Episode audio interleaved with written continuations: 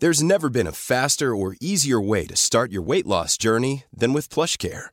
PlushCare accepts most insurance plans and gives you online access to board-certified physicians who can prescribe FDA-approved weight loss medications like Wigovi and Zepbound for those who qualify.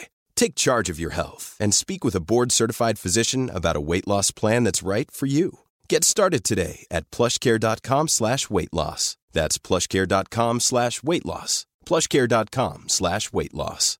Here's a cool fact. A crocodile can't stick out its tongue. Another cool fact, you can get short-term health insurance for a month or just under a year in some states.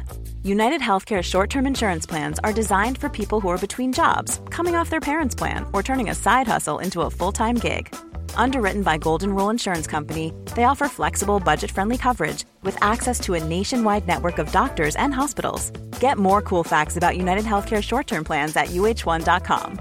Imagine the softest sheets you've ever felt. Now imagine them getting even softer over time. That's what you'll feel with Bowl and Branch's organic cotton sheets. In a recent customer survey, 96% replied that Bowl and Branch sheets get softer with every wash. Start getting your best night's sleep in these sheets that get softer and softer for years to come. Try their sheets with a 30-night guarantee. Plus, get 15% off your first order at bowlandbranch.com. Code BUTTERY. Exclusions apply. See site for details.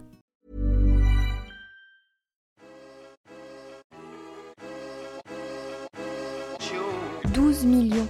Voilà le nombre de personnes qui aujourd'hui en France souffrent d'une pathologie mentale.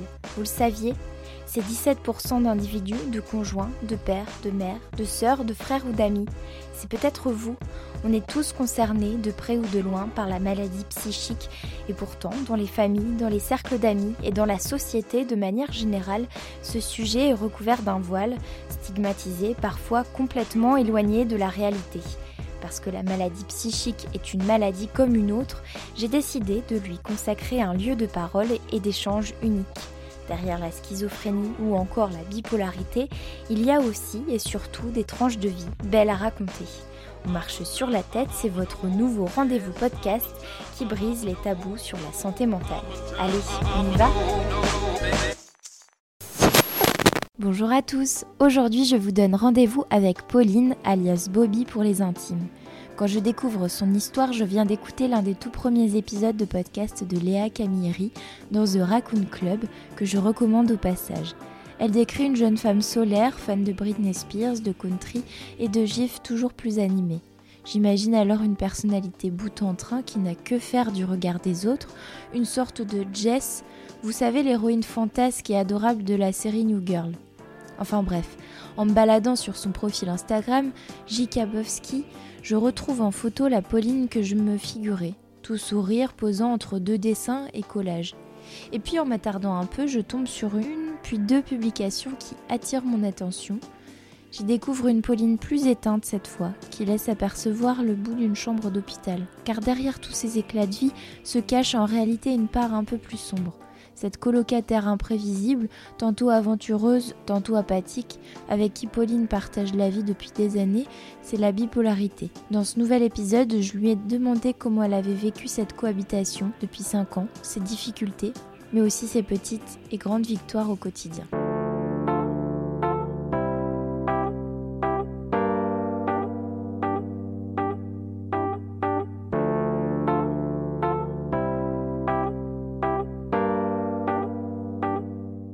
Je m'appelle donc Pauline.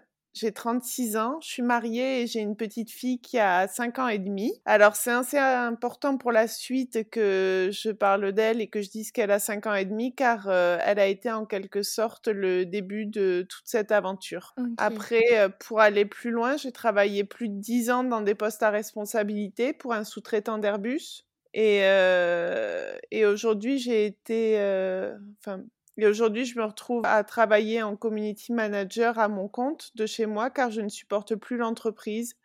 Euh, je la supporte plus euh, physiquement et surtout mentalement car j'ai été diagnostiquée bipolaire. À quel moment la bipolarité justement est, arrivée dans ta vie? En fait, j'ai fait une très très grosse dépression à la suite euh, des, de la naissance de, ma fille, mais une dépression énorme, c'est-à-dire passer des semaines, voire des mois dans le noir.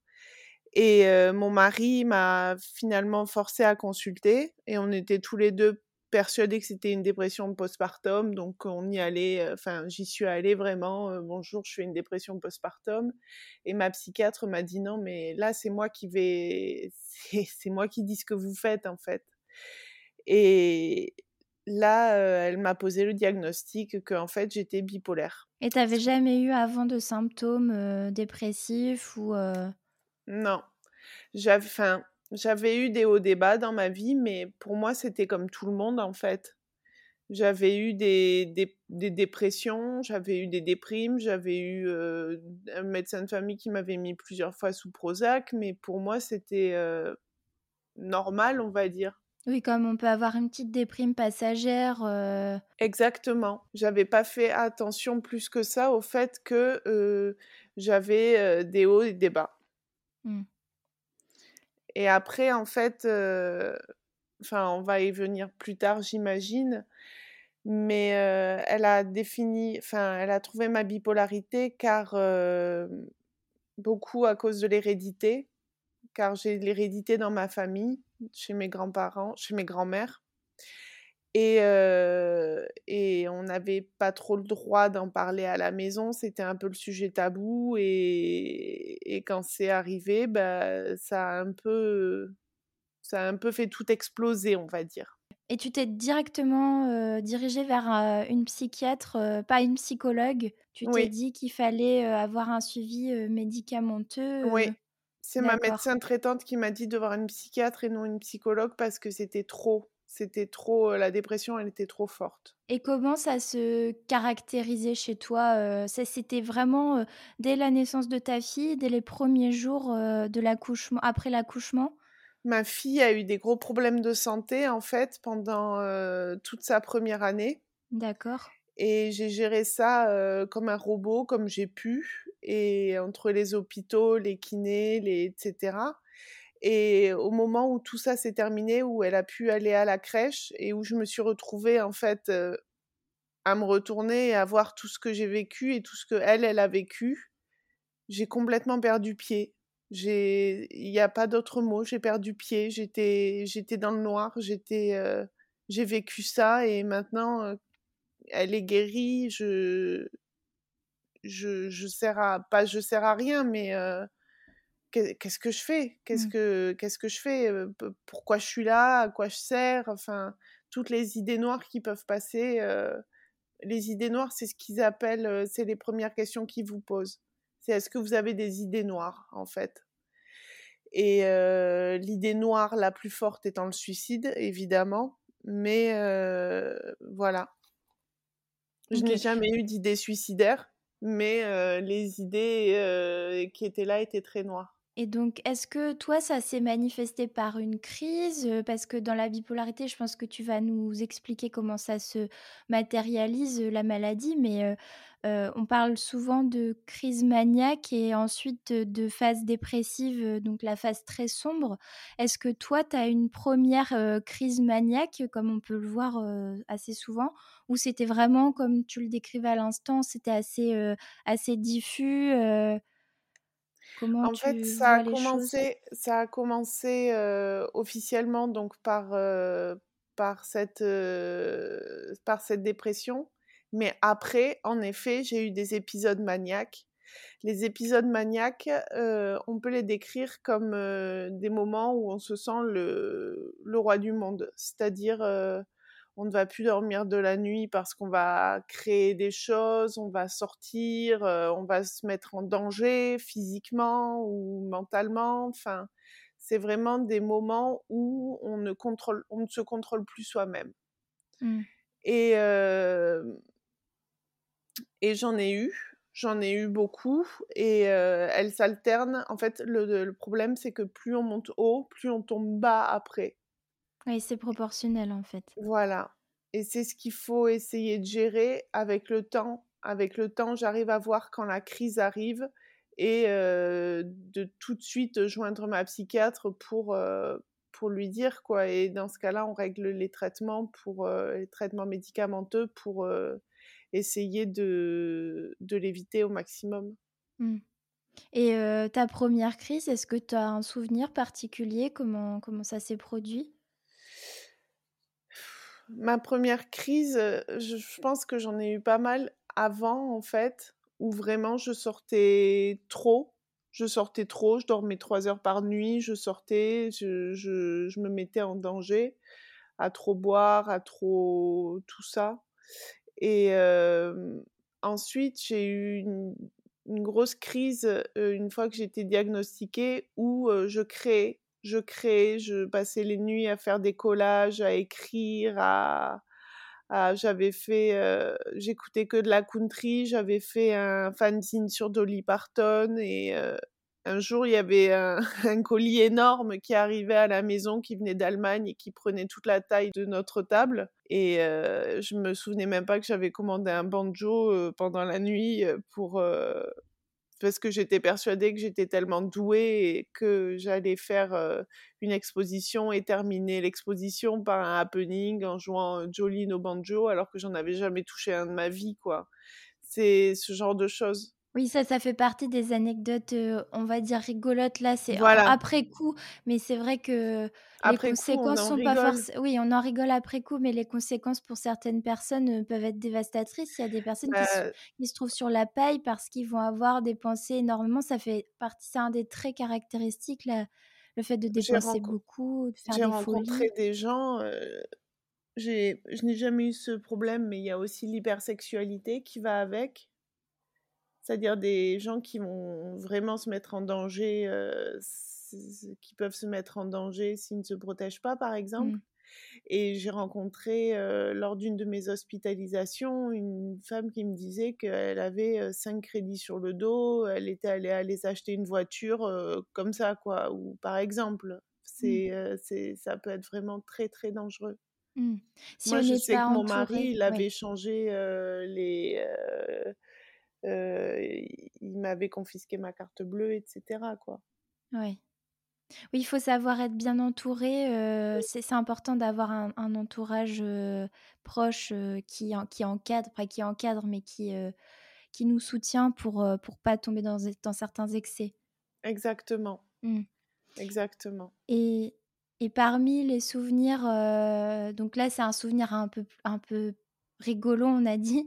Et parmi les souvenirs un peu plus sombres, dans les épisodes peut-être plus dépressifs, comment, comment toi tu les as vécus Ça s'est traduit par des hospitalisations à chaque fois? J'ai mmh. eu au total quatre hospitalisations. La plupart ont duré trois semaines. C'est le temps qu'il faut pour eux pour trouver le bon traitement, on va dire. Mais j'ai eu une hospitalisation à Noël dernier qui a duré pendant trois mois parce que, parce que je sortais d'une phase maniaque et que ça a été très dur de, de redescendre et que je suis redescendue en dépression. Et j'ai été hospitalisée pour Noël. Ça a été le seul jour de sortie que j'ai eu le droit de faire, donc j'ai pu passer Noël avec ma petite famille mais j'ai raté absolument tous les préparatifs, les, moments, le sapin, les moments de Noël, etc. Et honnêtement, j'avais le cœur brisé. On peut rajouter à ça qu'il y avait le Covid, ça veut dire que mon mari et ma fille n'avaient le droit de venir qu'une demi-heure par semaine me voir et que c'était dans la cantine et qu'on avait les masques et pas le droit de se toucher. Et honnêtement, il n'y a rien qui m'a brisé le plus le cœur que, que, que ces moments-là. Mmh. Oui, parce que j'imagine que dans ces moments qui sont assez durs d'hospitalisation, le, fait d'être accompagné par ses proches, pas forcément physiquement, mais du moins savoir qu'ils sont pas très loin, c'est quelque chose qui, qui, aide beaucoup. Ça aide, mais c'est tellement dur de savoir qu'on les fait souffrir que qu'on les voit marcher sur des œufs durs quand ils viennent nous voir et on, sait qu'ils font ce qu'ils peuvent et que nous on est là et que bah on n'y peut rien hein. si on y est si on est hospitalisé c'est aussi pour que notre famille aille mieux après que nous on aille mieux après mais aller faire comprendre ça à une petite fille de 4 ans et demi que sa maman elle est pas là pour le sapin, c'est pas évident, évident bien quoi. sûr. Et est-ce que tu en parles facilement avec elle À quel moment tu lui as dit bah voilà maman elle est malade on lui a dit très vite, on lui a dit maman parce qu'elle comprenait pas pourquoi j'étais tout le temps fatiguée, tout le temps dans le noir et on lui a dit maman a mal à la tête. On a trouvé un livre qui était très bien et dans ce livre, en fait, il y avait cette image où il y avait un océan, un océan avec des très grandes vagues qui représentaient les phases maniaques et un océan pas calme, mais plus linéaire. Plus linéaire, qui représentait la phase où ça allait mieux. Et ça lui a beaucoup parlé. Mais elle le sait, elle sait, maman, elle a mal à la tête, maman, elle va à l'hôpital, maman, elle le sait. Mmh. Et je reviens par rapport à ta première visite chez la psychiatre. je fais un, bond dans le, dans le passé par rapport à ce qu'on a dit tout à l'heure. Comment tu as accueilli la pose du diagnostic? Est-ce que ça a été parce que tu disais que c'était une surprise pour toi Toi, tu t'attendais à ce que on parle de dépression postpartum. comment tu as vécu le fait qu'on parle de bipolarité? Très mal, très mal. Ça a été très très violent comme je le disais, ma famille, on n'avait pas le trop le droit d'en parler, donc j'avais eu peur de pas d'être rejetée du tout parce que c'est ma famille et je sais qu'ils m'aiment de tout leur cœur. Mais j'avais peur de faire souffrir tous les gens autour de moi et surtout, je comprenais pas la maladie. En France, elle est très méconnue. Enfin, c'est pas qu'elle est méconnue, c'est qu'on n'en parle pas les maladies mentales, ou soit on en parle mal, soit on n'en parle pas. Par exemple, aux États-Unis, on en parle beaucoup plus parce qu'il y a beaucoup plus de stars qui ont, qui ont, qui ont fait leur coming out, mais en France, c'est les maladies mentales. Enfin, mon dernier boulot, j'ai été virée parce qu'il me disait qu'il voulait quelqu'un de fort mentalement. Euh, mmh. C'est hyper dur. Ouais, il y a des choses qui, sur le coup, ça a été très très violent. Et euh, et mes amis n'ont pas tous forcément compris, la plupart oui, mais après, il y en avait qui me disaient mais non, secoue-toi, ça va aller, n'importe quoi. Enfin, ma Les mère qu'on entend Ouais, va courir, prends l'air, enfin des choses qui ne sont pas vraies, qui ne se règlent qu'avec qui sont vraies. Ça fait du bien d'aller courir, ça fait du bien de faire du sport, ça fait du bien de prendre l'air, ça fait du bien de faire du yoga. Mais il faut rajouter à ça tout le côté médicamenteux et le fait qu'on ne gère pas du tout, du tout la maladie. Mmh.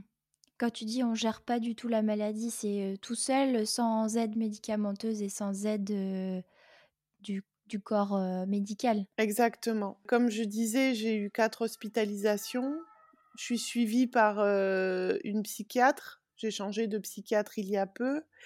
Et j'ai maintenant ce qu'on appelle une hospitalisation de jour. C'est-à-dire que je vais trois jours par semaine à la même clinique où j'ai été hospitalisée, où il y a des ateliers qui sont faits exprès pour, pour nous, pour nous aider.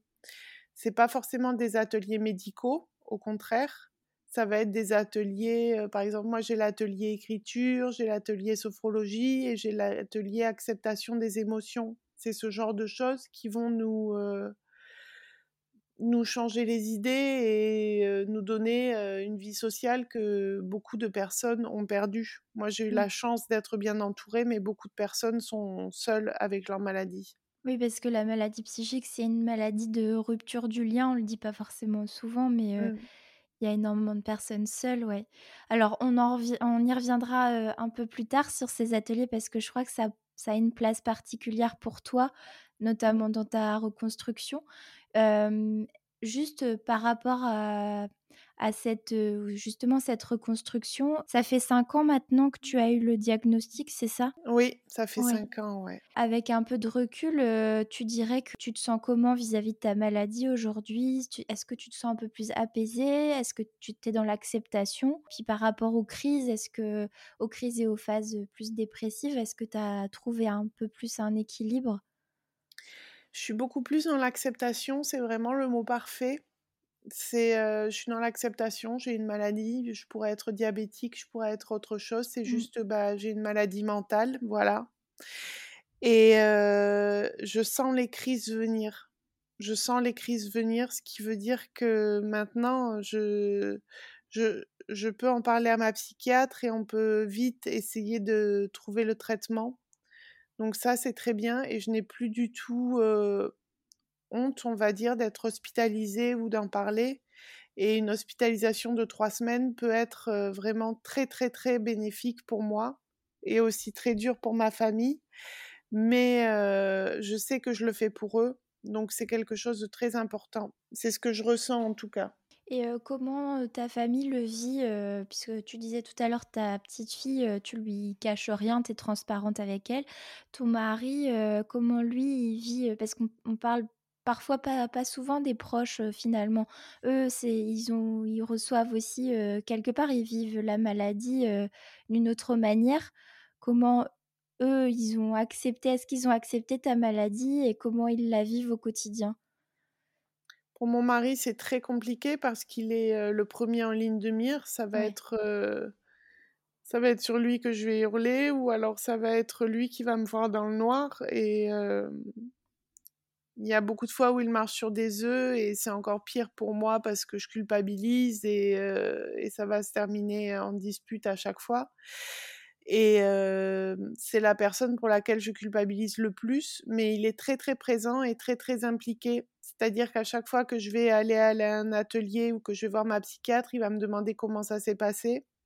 Il est venu plusieurs fois avec moi voir ma psychiatre pour poser des questions, pour lui en savoir plus, pour essayer de comprendre la maladie. Donc il est vraiment très impliqué là-dedans. Il ne m'a jamais jugé beaucoup de femmes que j'ai rencontrées ont leur mari qui les a malheureusement quittées. Je mmh. sais que lui est resté et que j'espère qu'il restera. Et dans ma famille, mes parents, etc., ils ont été aussi très impliqués, ils se sont beaucoup renseignés, ils m'ont ils n'ont pas toujours posé des questions parce que c'est pas évident de, de, savoir quand poser des questions. Mmh. Après, ma petite sœur est docteur, donc elle connaît la maladie aussi. Et ma maman va voir un psychologue, une, un ou une, je ne sais plus, psychologue pour l'aider à, à vivre ça en fait. Mmh. Et à comprendre, parce que c'est vrai que tu le disais tout à l'heure, tu as été confrontée à la maladie des petites puisque tes, tes grands-mères, c'est bien ça, étaient malades souvent dans les familles, il y a une omerta, on n'en parle pas parce que c'est tabou, parce que voilà, faut pas en parler, c'est la honte un petit peu. Moi, moi je l'ai vécu dans ma propre famille.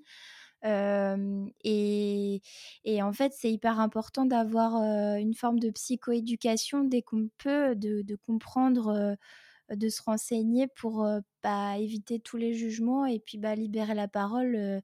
et je pense que si ta maman va voir une psychologue, c'est aussi parce que ça lui permet de mieux comprendre ce qui t'arrive. J'imagine. En tout cas, c'est bien qu'il y ait une, une belle implication de tes proches. Ryan Reynolds here from Mint Mobile. With the price of just about everything going up during inflation, we thought we'd bring our prices down. So to help us, we brought in a reverse auctioneer, which is apparently a thing. Mint Mobile unlimited premium wireless. Ready to get 30, 30, bit to get 30, bit to get 20, 20, 20, bit to get 20, 20, bit to get 15, 15, 15, 15 just 15 bucks a month. So, Give it a try at mintmobile.com/switch. slash $45 up front for 3 months plus taxes and fees. Promo rate for new customers for limited time. Unlimited more than 40 gigabytes per month slows. Full terms at mintmobile.com. I'm Sandra, and I'm just the professional your small business was looking for, but you didn't hire me because you didn't use LinkedIn Jobs. LinkedIn has professionals you can't find anywhere else, including those who aren't actively looking for a new job but might be open to the perfect role, like me. In a given month, over 70% of LinkedIn users don't visit other leading job sites. So if you're not looking on LinkedIn, you'll miss out on great candidates like Sandra. Start hiring professionals like a professional. Post your free job on linkedin.com/people today. Proche comme ça, enfin je pense que ça fait aussi partie du rétablissement, enfin de la reconstruction. Complètement. Et par exemple, Noël dernier, j'avais ma famille et ma belle famille qui avaient fait le trajet pour venir me voir comme j'avais qu'une seule journée sur de sortie sur les trois mois. Et j'ai commencé Noël, je voulais pas qu'il y ait de blanc ou de, soucis. Je leur ai dit, écoutez, je vous donne une demi-heure et posez-moi toutes les questions que vous avez à me poser. Je répondrai à tout. Allez-y allez-y, on y va, on en parle, il n'y a pas de souci, posez-moi toutes les questions que vous avez et voilà, allez-y. J'ai aussi ça, c'est que j'ai pas de problème, j'ai pas de tabou à en parler ou à cacher la maladie.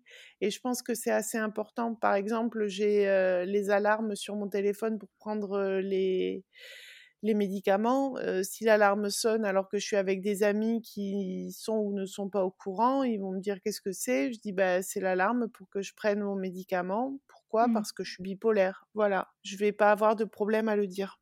Et justement, ton compte Instagram que tu alimentes régulièrement, c'est pareil, il y a aucun filtre par rapport à ça et c'est j'imagine que c'est pour toi, c'est important, mais aussi peut-être pour les personnes qui te suivent. Tu as peut-être, une communauté de personnes malades aussi qui qui sont hyper reconnaissantes de pouvoir, se retrouver dans tes témoignages et dans ton dans ta liberté d'expression vis-à-vis de ta maladie. Oui, alors, grâce à ça et à force d'en parler, j'ai rencontré, sur, internet sur Instagram, une fille qui s'appelle La bipolaire décomplexée et elle, elle aide beaucoup, beaucoup de monde. Et elle a créé, par exemple, un compte WhatsApp avec uniquement des filles bipolaires qui s'aident entre elles et qui se donnent des conseils ou qui juste se soutiennent quand ça ne va pas ou quoi. Et j'ai trouvé ça vraiment génial qu'elle arrive à, à faire ça et à rassembler tout ce monde autour d'elle. Moi, j'ai juste eu des retours positifs de gens, t'es très forte d'en parler ou quoi, et je comprenais pas en quoi c'était fort d'en parler, mmh. mais mais je l'ai compris après en fait que bah ouais, oui peut-être, mais pour moi c'est c'est normal.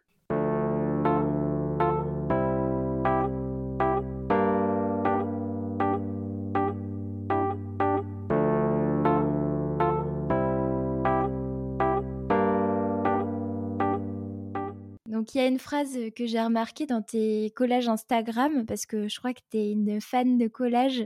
Oui. c'est celle-ci, on est une génération bipolaire peu sûre d'elle et dans l'excitation du moment.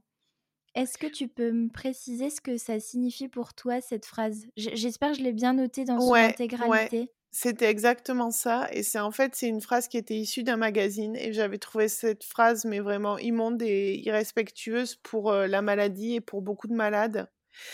une génération bipolaire, franchement, c'est sans déconner. Ça veut dire que toute une génération qui devrait être sous traitement. Je, suis en plus borderline et c'est très dur de d'avoir des manifs chaque instant, d'avoir de passer du rire aux larmes ou quoi et de se dire que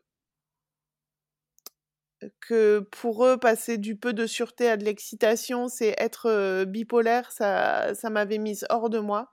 Après, je me souviens plus du collage exactement, mais je me souviens que j'étais tellement énervée qu'il avait fallu que je le colle pour le garder quelque part et que, et que je garde cette phrase, mais elle m'avait mise vraiment hors de moi. On mmh. peut pas être, on peut pas dire ça. C'est comme les gens qui vont te dire, euh, qui passe sur rire ou qui qui euh, oh là là euh, hier j'adorais le thé aujourd'hui j'aime le café je suis complètement bipolaire je sais plus où j'en suis dans ma vie non t'es pas bipolaire t'es juste perdu peut-être cinq minutes mais non t'es pas bipolaire Ouais. C'est important pour toi de dire que la banalisation de ce mot-là, elle est, elle est pas entendable, comme le, le terme schizophrénie qu'on entend vraiment à toutes les sauces. Ouais dans la société ou même parfois dans certains articles, dans certains titres. Moi, ça me fait, ça me fait mal aux yeux de, de voir la mauvaise utilisation de, ce terme, de ces termes-là. J'imagine que quand on est encore plus concerné par, par la maladie, ça doit, être, ça doit être terrible. Ouais, franchement, je le vis vraiment pas très bien.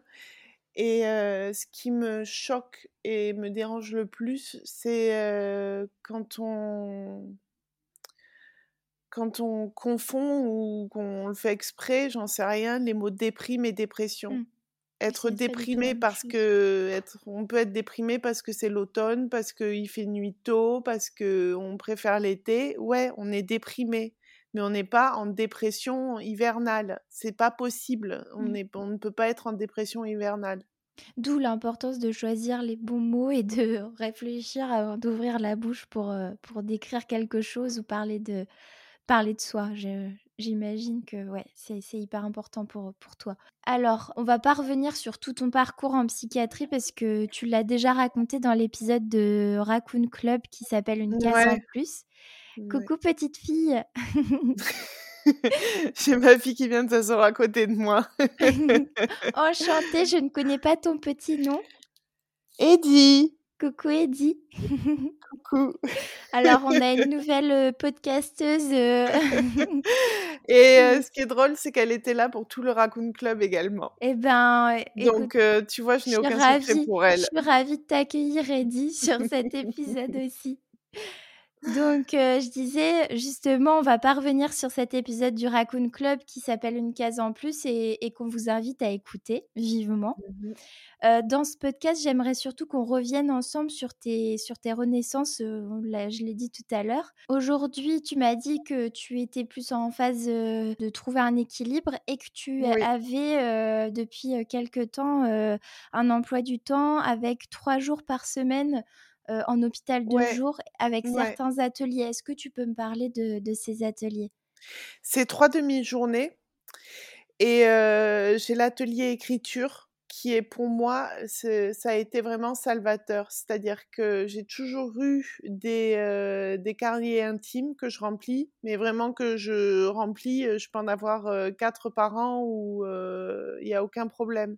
Mais j'écrivais dedans que du noir et que de l'horreur. C'était, j'écrivais comme un défouloir. Et à l'atelier écriture, j'ai appris à écrire sur du positif, de l'imagination et des choses que j'avais complètement perdues avec le temps.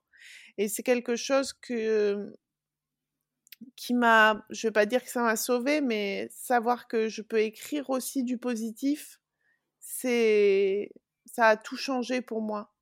Et j'ai fait, j'ai aussi l'atelier sophrologie qui évidemment me fait du bien pour quand je commence à sentir une crise ou si j'arrive pas à m'endormir ou si j'ai des insomnies comme tout le monde évidemment, ça me fait du bien et l'atelier acceptation des émotions qui est super, qui est très très bien animé et qui va qui est en train de nous apprendre à gérer la colère, la tristesse, la joie, etc., à le sentir venir et à et quels sont les outils qui peuvent nous aider. Mmh. C'est un complément finalement de ton suivi psychologique et ton suivi médicamenteux. Exactement. Exactement, ça ne le remplacera pas, ça ne le remplace pas et ça ne le remplacera jamais. Mais c'est fait par des psychologues et des psychothérapeutes que je connais parce que maintenant ça va faire huit mois que j'y suis environ, un peu, un peu plus. j'y ai déjà fait des crises d'angoisse, j'y ai déjà fait des, des... j'ai déjà eu des moments où il a fallu qu'ils s'occupent de moi et, et j'ai entièrement confiance en eux et on est vraiment, je suis entre de très bonnes mains. Plus ma psychiatre, je, je, ça fait un moment que j'ai pas eu de période sombre ou de période de maniaque et je pense que tout ça joue beaucoup sur ma confiance en moi et sur le fait d'être d'être vraiment suivie et d'avoir l'air de me sentir entre de bonnes mains. Et justement, aujourd'hui, tu arrives un peu plus à anticiper s'il y a un indice qu'une crise peut revenir. Tu, tu sais davantage le repérer. Tu sais plus, grâce à ces ateliers, tu es, plus en mesure de, de savoir gérer tes, tes, émotions et tes ressentis? Alors, je ne sais pas si c'est grâce aux ateliers ou à, force de à force de voir ma psychiatre, mais oui, oui, je, je, le vois venir et je sais quand c'est. Et dès que je le vois venir, je sais demander de l'aide. Et ça, c'est le plus important parce que tout le monde ne sait pas le faire. J'ai appris à que dès que ça va pas, il faut que je demande de l'aide. Soit à mon mari, à lui dire là, ça va pas, là, ça va pas. Ou à ma psychiatre à appeler et à dire il faut qu'on avance un rendez-vous, il faut qu'on fasse quelque chose, il faut qu'on change les médicaments. Et ça, on a, je le sentais pas au début au mmh. début, c'était, je le sentais pas du tout venir, mais maintenant je sais. Maintenant, je le sais. Tu te connais mieux. Mmh. Ouais, exactement. Je trouve que ton discours autour de la psychiatrie est hyper intéressant parce que ton vécu donne l'impression que tu es hyper bien accompagné. bon, je connais pas toute ton histoire. Il y a certainement, tu as certainement dû être, enfin, rencontrer des déceptions. Tu as, plutôt un, regard positif sur le suivi que tu, reçois et notamment les ateliers de création auxquels tu participes. Oui, complètement. Après, euh, ouais, j'ai eu des déceptions. J'ai changé de psychiatre parce que parce que la mienne ne me convenait plus, par exemple. Je, enfin, notre anecdote, elle s'était carrément endormie pendant une de mes sessions pendant lesquelles je parlais, quoi. C'était pas passionnant ce que je racontais, mais bon, quand même, je la paye, quoi. Alors, le cliché du psy qui s'endort euh, devant le, le patient, c'est, je pensais que c'était qu'un cliché, non, ça arrive. Non, non, non, ça m'est vraiment arrivé en vrai, et euh, ouais, tu te sens un peu bête, et tu continues de parler parce que tu dis, elle va se réveiller, enfin, il va se passer un truc, mais alors, tu lui as dit quoi euh, Réveillez-vous, euh, madame Non, non, j'ai continué de parler comme ce qu'il en était. Et d'un coup, elle a fait comme ça, et s'est réveillée. Et j'ai continué de parler parce que j'étais trop gênée, en fait. Je, je sais pas, j'étais gênée. Euh. Incroyable. Voilà. Et j'ai changé de psychiatre. Après, il faut dire aussi que je suis dans une clinique qui est privée. J'ai la chance de pouvoir payer les soins d'une clinique privée et c'est peut-être aussi pour ça que je suis aussi bien encadrée au mmh. niveau des ateliers et au niveau de, de ma psychiatre que, qui, qui d'ailleurs est la responsable de ces ateliers. D'accord. Alors, est-ce que tu as justement côtoyé un petit peu le, le, milieu public euh, où tu saurais pas comparer euh, puis c'est pas pas forcément le lieu d'en parler, mais Alors, à titre juste d'info. Je n'ai jamais été hospitalisée en hôpital en hôpital public, mais par exemple, j'ai eu un moment où j'ai fait une allergie au lithium. Et mais mon mari a dû appeler mon père en catastrophe pour m'amener aux urgences psychiatriques et là, ils m'ont dit, qu'est-ce que vous voulez faire? Est-ce que vous voulez rentrer chez vos parents et qui s'occupent de vous? Ou est-ce que vous voulez rester et passer plusieurs nuits ici? Et je leur dis, mais comment ça se passe les nuits chez vous? Et ils m'ont dit, euh, ça sera pas du tout, du tout, du tout comme ce dont vous êtes habitué là où vous êtes. Mmh. Et en, en, ayant parlé avec des gens que j'ai rencontrés, ils me disent que en effet, on arrive, on nous retire toutes nos affaires, on nous donne une blouse et c'est parti mmh. dans une chambre horrible, quoi. Tandis que dans le privé, je garde mon téléphone, j'ai mes habits, je fais ma lessive, j'ai une chambre. La petite, elle était arrivée, elle appelait ça l'hôtel, quoi. Enfin... En fait, la difficulté encore aujourd'hui, c'est que la psychiatrie, elle n'est pas, comment dire, tout le monde ne peut pas s'offrir forcément. Il y, y, a une grosse problématique autour de, de l'accès aux soins tout le monde ne peut pas s'offrir forcément les, mêmes, la même qualité de soins. Après, sans renier euh, la qualité euh, de ce qui est apporté euh, en milieu hospitalier public. Hein. Je, on, oui, on met pas du tout en cause. C'est juste que je peux pas comparer. En fait, c'est juste mmh. que je ne peux pas comparer, mais j'imagine que c'est tout autant efficace parce que moi le lithium ils me l'ont trouvé enfin ils me l'ont décelé ils ont été hyper ils ont été hyper bien avec moi pendant toute la pendant la séance, mais c'est juste que je ne peux pas comparer parce que j'ai choisi d'aller dans le privé. Mmh. Enfin, j'ai choisi, j'ai eu la chance financière de pouvoir le faire. C'est ça. Oui, c'est bien de le, rappeler. Est-ce qu'il y a des rencontres qui t'ont marqué aussi à l'hôpital ou ailleurs? Enfin, des rencontres liées à ta maladie? Ouais, ouais. J'ai fait beaucoup de rencontres qui m'ont marqué. Parce que, en fait, quand on est là-bas, on est tous là, on est là avec nos valises pour aller mieux. En fait, qu'on soit en hospitalisation réelle ou en hospitalisation de jour, on a tous nos problèmes. On n'en parle pas forcément, on n'est pas là pour se dire et toi, t'as quelle maladie, et toi, t'as quelle maladie? On ne le sait pas forcément. Moi, il y a des gens avec qui j'ai beaucoup sympathiser. Je, suis incapable de te dire s'il était là juste pour dépression, s'il était euh, schizophrénique, s'il était euh, bipolaire ou quoi que ce soit. C'est des êtres humains avant tout, en fait. Vous mettez entre parenthèses la maladie. On essaye d'avoir des discussions qui sont très différentes. Après, il y a des gens, c'est le contraire, qui vont te parler que de et toi, qu'est-ce que tu prends comme médicament? Mmh. Mais c'est ce que j'essaye d'éviter.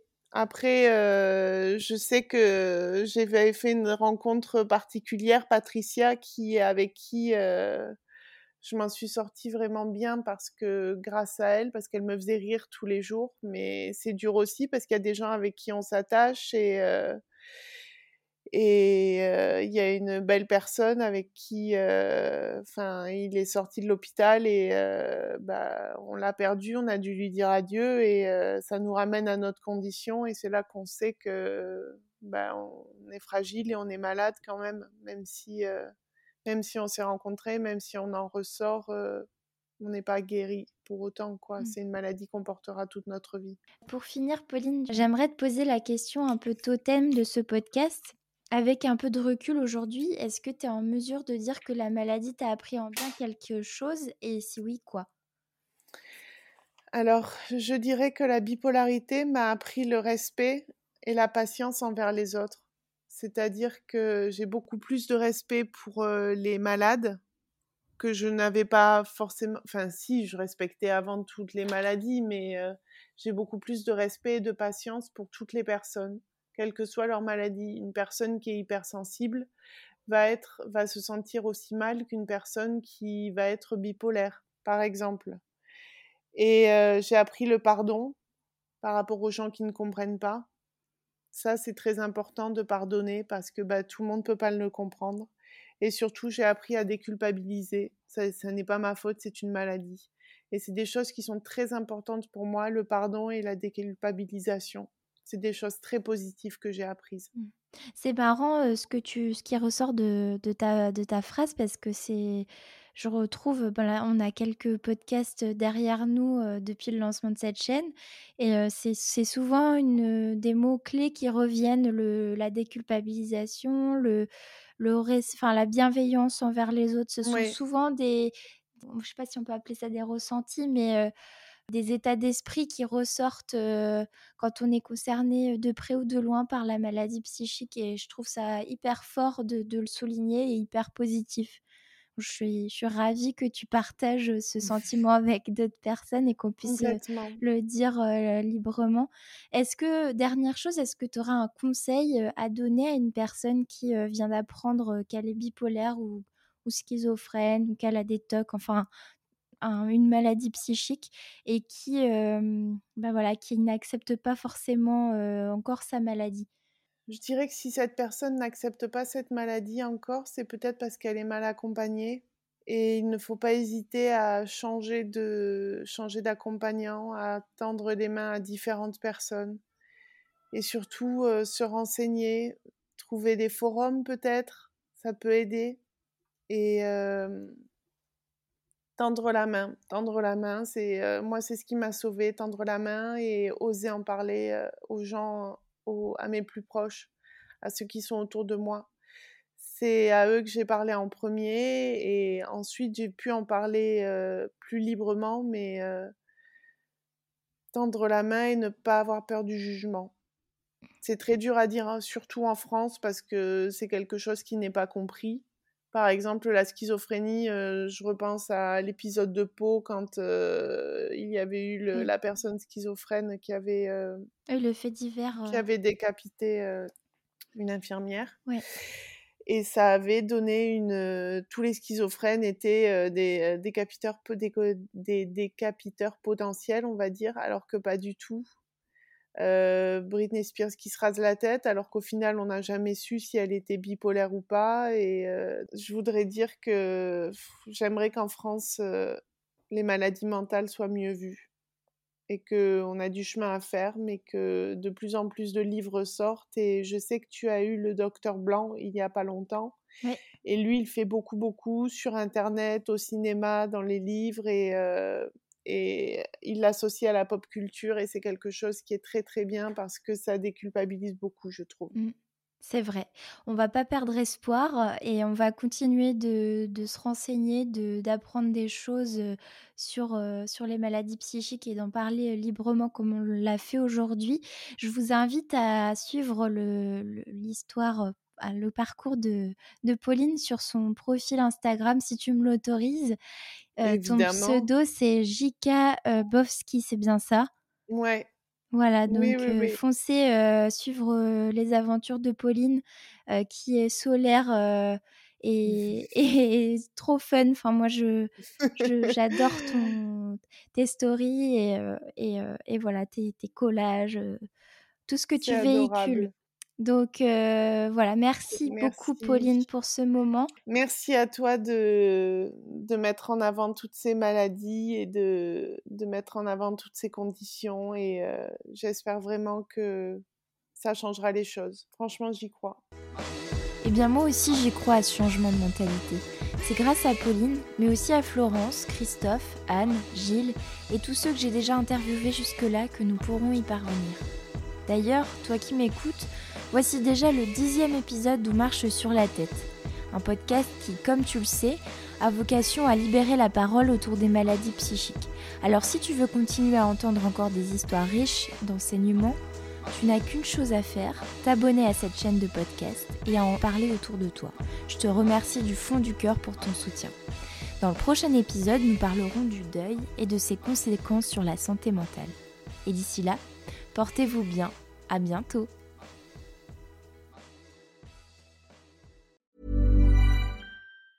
Mom deserves the best, and there's no better place to shop for Mother's Day than Whole Foods Market. They're your destination for unbeatable savings, from premium gifts to show-stopping flowers and irresistible desserts. Start by saving 33% with Prime on all body care and candles. Then get a 15-stem bunch of tulips for just $9.99 each with Prime. Round out Mom's menu with festive rosé, irresistible berry chantilly cake, and more special treats. Come celebrate Mother's Day at Whole Foods Market. Hey, it's Danny Pellegrino from Everything Iconic.